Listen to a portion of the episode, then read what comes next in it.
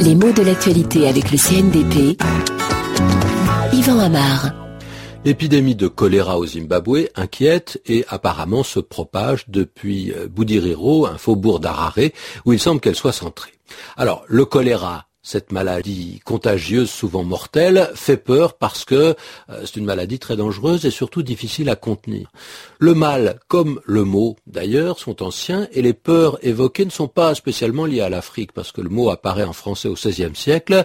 La médecine, même si elle se veut toujours euh, savante et jalouse de son langage élitaire qui est le latin à l'époque, commence à aborder aux rives du français qui n'est pas uniquement partagé par les clercs instruits, c'est-à-dire les gens qui savent le latin, qui ont fait des études. Mais le mot choléra garde une trace de son origine savante qui d'ailleurs est grecque. Cette trace c'est le H. On écrit choléra même si on prononce choléra. Et d'ailleurs on notera l'étonnante parenté qu'il y a entre les deux mots colère et choléra. Les deux mots sont ce qu'on appelle des doublets, c'est-à-dire qu'ils ont la même origine mais que l'un, la colère, a suivi un chemin populaire alors que l'autre, le choléra, a pris un itinéraire savant, ce qui explique justement qu'il ait gardé ce H. Donc le choléra a moins changé par rapport à sa forme d'origine.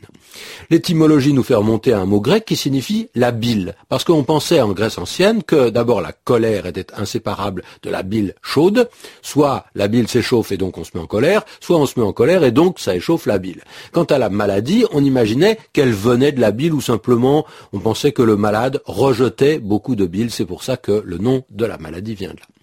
Alors le choléra, il effraie depuis longtemps. Est-ce qu'il effraie autant que la peste? Pas tout à fait, mais presque. En tous les cas, les deux mots apparaissent dans une expression ancienne. On ne va pas choisir entre la peste et le choléra. Ou bien on dit euh, oh bah ça serait choisir entre la peste et le choléra. Il s'agit d'évoquer deux menaces qui semblent aussi terribles l'une que l'autre, comme si éviter la première revenait à souffrir de la seconde.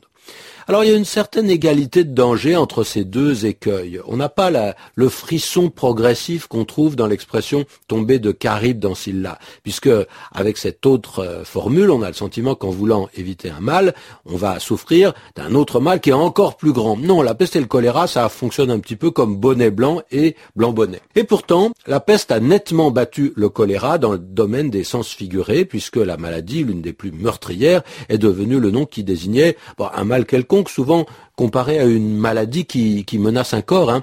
Par exemple, on a parlé au figuré de la peste brune qui faisait référence aux uniformes des sections spéciales et désignait le nazisme ou parfois le fascisme comme si c'était une maladie du corps social.